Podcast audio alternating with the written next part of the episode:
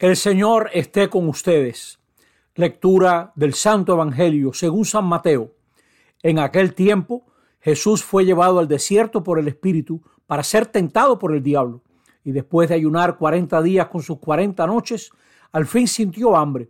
El tentador se le acercó y le dijo, Si eres hijo de Dios, di que estas piedras se conviertan en panes. Pero él le contestó diciendo, Está escrito, no solo de pan vive el hombre, sino de toda palabra que sale de la boca de Dios. Entonces el diablo lo lleva a la ciudad santa, lo pone en el alero del templo y le dice, si eres hijo de Dios, tírate abajo, porque está escrito, encargará a los ángeles que cuiden de ti y te sostendrán en sus manos para que tu pie no tropiece con las piedras. Jesús le dijo, también está escrito, no tentarás al Señor tu Dios. Después el diablo lo lleva a una montaña altísima y mostrándole los reinos del mundo y su gloria, le dijo, Todo esto te daré si te postras y me adoras. Entonces le dijo Jesús, Al Señor tu Dios adorarás y a Él solo darás culto. Entonces lo dejó el diablo, se acercaron los ángeles y le, sirvieron, le servían. Palabra del Señor. Primer domingo de Cuaresma en el ciclo A entramos en este tiempo de preparación a la Pascua.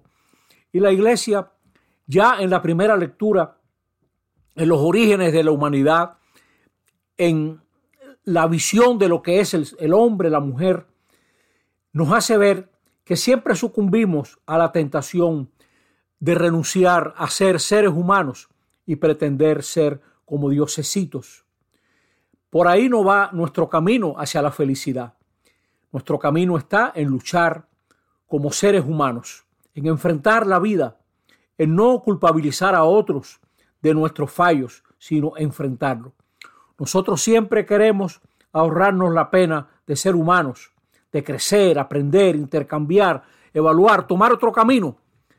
Le echamos la culpa a otro. Por eso, todo eso que narra la primera lectura se puede resumir en una palabra. El mal el misterio del mal siempre nos presenta a Dios como un rival, siempre nos presenta a Dios como alguien que está en contra de nuestro bien, de nuestra felicidad, y eso es falso. Lo malo es que creemos en eso cuando estamos desanimados, cuando fracasamos, cuando no tenemos salida, entonces sucumbimos y nos agarramos de un clavo caliente que no nos permite agarrarnos y nos quema la mano cómo esta, estas lecturas de Mateo nos enseñan que nosotros también somos tentados como Jesús.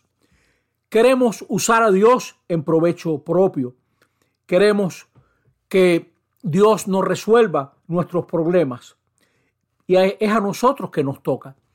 Caemos en la tentación, la primera tentación, de que estas piedras se conviertan en panes. Es decir, busca el deleite, Busca lo que satisface el inmediatismo, tu hambre inmediata. Entonces, para desgracia nuestra, caemos en eso en lugar de buscar lo que de verdad llena el corazón del hombre, de la mujer. No es el alimento, no es simplemente el pan, lo que llena es la comunión, lo que llena es la comunión. ¿Cuánta gente con poco son felices porque tienen comunión? ¿Y cuánta gente con todo vive en una guerra? Porque no hay comunión, no hay unidad.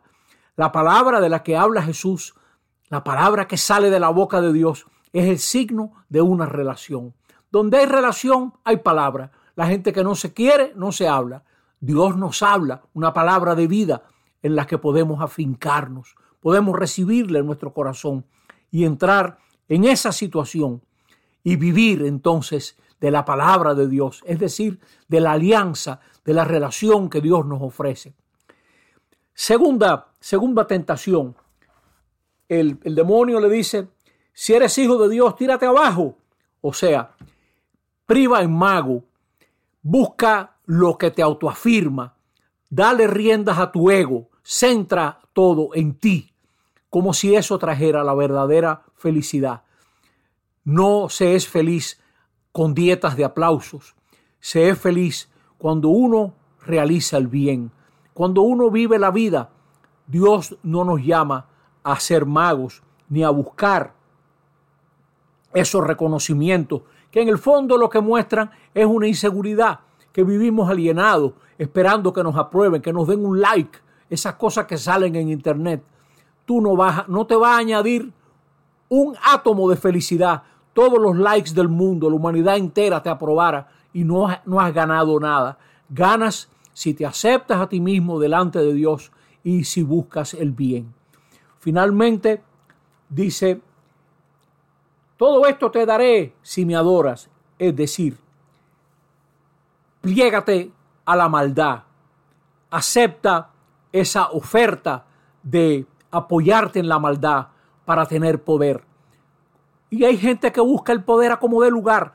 Miren la desgracia que viven pueblos de nosotros, pueblos que conocemos, por gente que ha buscado el poder. Se creyeron que ellos eran lo mejor que les pasó a sus pueblos.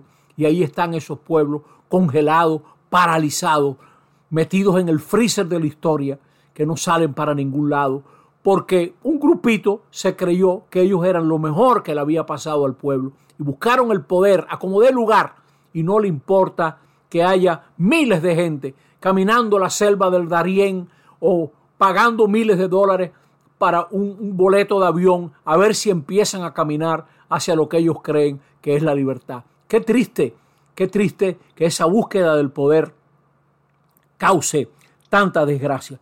Por ahí van, por ahí van casi todas las tentaciones. O es algo que busca el placer y lo agradable como si eso fuera lo que resuelve. O es algo que busca el reconocimiento como si eso trajera de verdad más valer a la persona, o buscan el poder. Todo se va a arreglar si yo tengo el poder, si yo estoy en control, si yo tengo el dinero. Todo eso es falso. Eso, eso no lleva a nada.